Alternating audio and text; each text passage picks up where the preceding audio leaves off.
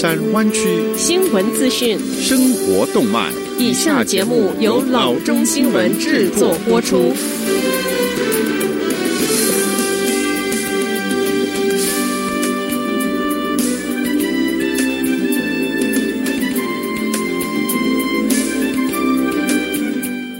各位听众，大家好，欢迎来到老中广播电台的节目，我是君君。我们首先来关注今天的旧金山湾区地方消息。珍宝螃蟹究竟会出现在耶诞节的菜单上？加州鱼类和野生动物管理人员上周五晚间宣布，商业性的珍宝蟹捕捞季节于十二月二十三日开始。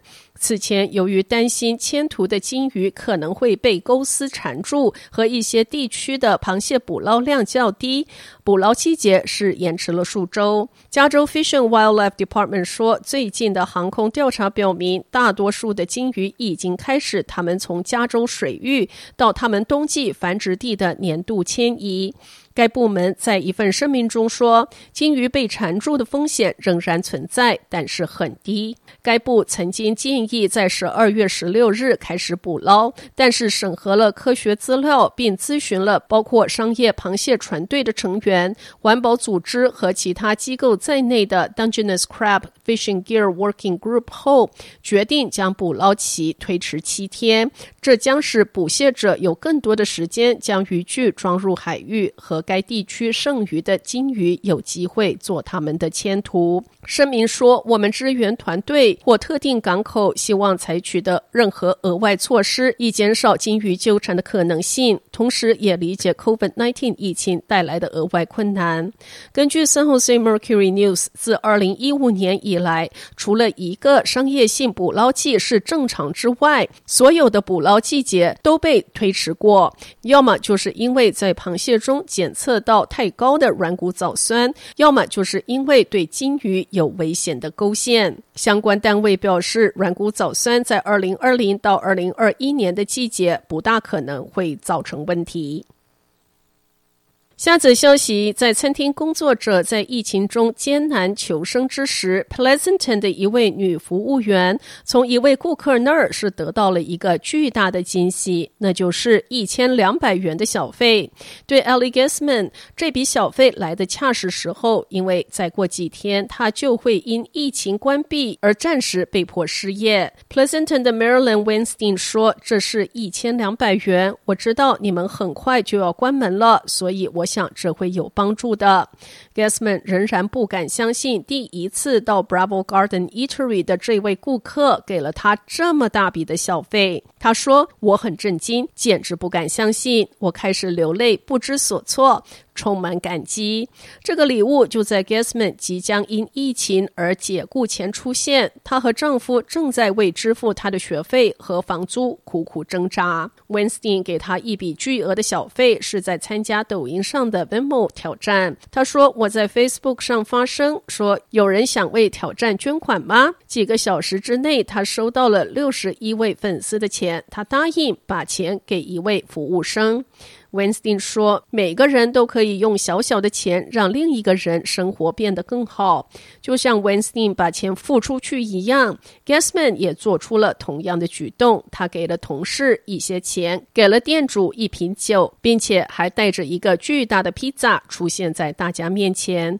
Gassman 说，在这段期间中，有人伸出援手，他感到好感激。”下则消息：Oracle 成为最新的一家将总部迁出加州的科技公司。该公司上周五表示，它将把总部从硅谷搬到 Texas 的 Austin。一位公司发言人周五向 CNBC 证实，Oracle 正在实施更为灵活的员工工作地点政策，并将公司的总部从加州的 Redwood City 迁移到 Texas 的 Austin。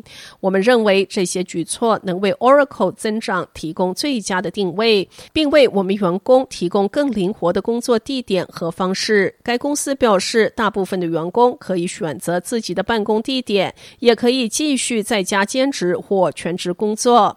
此外，我们将继续支持 Oracle 在全球的主要中心，包括国内 Redwood City、Austin、Santa Monica、Seattle、Denver、Orlando 和 Burlington 等。我们预计随着时间的推移，还会增加其他的地点。Oracle 说，通过实施更现代化工作方式，我们希望进一步提高员工生活品质和产品的品质。疫情已经成为许多高科技公司和硅谷知名人士离开加州的理由。Hewlett Packard Enterprise 本月早些时候宣布，把总部从加州 San Jose 迁移到 Texas 的 Houston。资料分析软件公司 Palantir Technologies 今年早些时候也将总部从加州的 Palo Alto 搬到 Colorado 的 Denver。下则消息，Presidio National Trust 在一个新恢复海水沼泽地上是开辟了一条新的步道，为前往 San Francisco 北部海滨的游客提供更多的漫步空间。这个沼泽地现在的名称是 Quartermaster Ridge。这个占地六英亩的场地位于 Crissy Field 的东侧，最初是一个朝夕沼泽，后来是因为要准备一九一五年 Panama Pacific International Exposition 而被填埋。博览会结束之后，联邦军队在这片土地上铺路。几十年来，它一直坐落在 Doyle Drive 的遮荫之下。Presidio Trust 自然资源主管 Stringer 说：“这是历史的一个片段，在这儿被发掘出来。在一项大范围恢复工程中，Presidio 破了一条堤坝，让海水再次占据新 Presidio Parkway 旁的土地。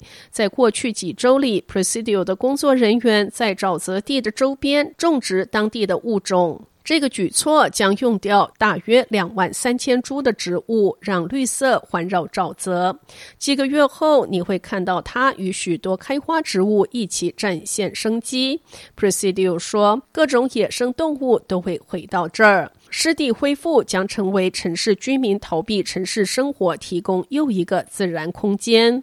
这项工程与正进行的一个大型项目密切相关。该项目将在双 Presidio Parkway Tunnel 顶部新建一个十四英亩公园。新公园明年秋季开放，它将打造出从 Presidio 到海湾的源源不断的流水。所有这些东西现在都融入我们的城市观点结构中，Stringer 说。因此，我们在这儿所做的就是试图重现一座城市的面貌，并尽可能的将这种自然景观融入其中。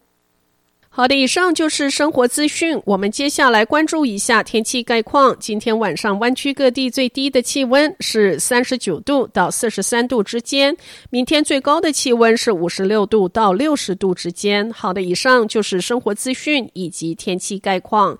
新闻来源来自 triple w dot news for chinese dot com 老中新闻网。好的，我们休息一下，马上回到节目来。